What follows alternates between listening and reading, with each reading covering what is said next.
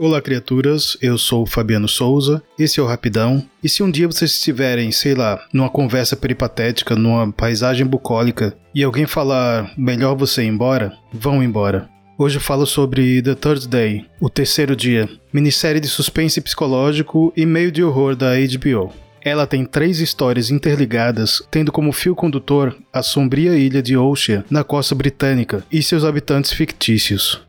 A ilha realmente existe e sua conexão principal com o continente é uma estrada que fica submersa a maior parte do tempo por causa da maré.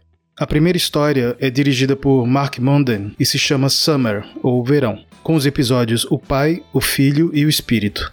Nela, o enlutado Sam, vivido pelo ator Jude Law, está numa viagem solitária e introspectiva pelo interior quando encontra uma jovem e acaba por salvar sua vida. A casa dela fica em Oshia, e ele decide levá-la mesmo que a contragosto da moça.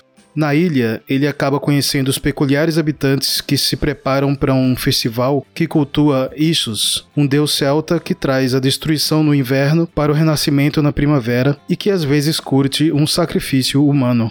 O Jude Law está muito bem e com a dualidade do personagem mostra novamente que não é só um rostinho bonito. Só que uma das cenas machucou o cerebrinho dele. Ele declarou que não consegue mais escutar a música Dog Days Are Over do Florence the Machine sem ficar profundamente deprimido e se acabar de chorar. E sim, a cena é bem punk. A segunda história tem só uma parte chamada Autumn, Outono, e será transmitida ao vivo com duração de 12 horas no dia 3 de outubro, no que os produtores chamam de Grande Evento de Teatro Imersivo. A HBO disse que o Brasil não fará parte desse evento, mas eu vou procurar de todas as formas possíveis ter acesso ou pelo menos ver depois, porque a gente paga por um serviço para ter a experiência completa, não é mesmo? Esse episódio gigante aparentemente é uma ligação entre as duas histórias principais e é dirigido pelo produtor artístico e teatral Felix Barrett e também terá participação do Jodie Law. A terceira parte se chama Winter, ou Inverno, e é dirigido pela Philippa Lowthorpe, com os episódios A Mãe, A Filha e A Escuridão. Mas pouca coisa da trama foi revelada. A atriz Naomi Harris, de Moonlight, interpreta Helen, mãe de duas crianças e que de alguma forma também foi atraída até a ilha. Na série, desde os primeiros momentos, fica bem claro que existe uma grande preocupação técnica e com estética, com fotografia e com a trilha sonora.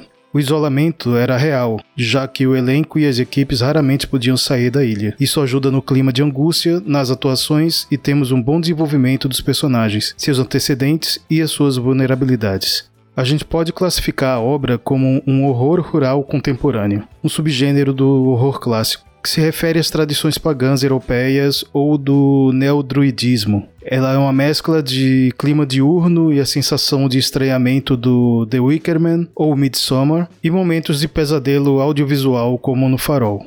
O movimento errático da câmera, os closes e o foco irregular deixam a gente na dúvida se o que está acontecendo é real ou alucinação. A ilha tem algo que lembra as histórias de seitas costeiras ancestrais que cultuavam criaturas marinhas e de onde viajantes incautos jamais conseguiam sair. Seitas bem parecidas com as utilizadas em livros como Dagon ou Os Mitos de Cthulhu, do H.P. Lovecraft, já citado no nosso episódio sobre Lovecraft Country. A primeira parte, O Arco do Sun, já está disponível na HBO e HBO Go, e os demais episódios serão exibidos toda segunda às 22 horas.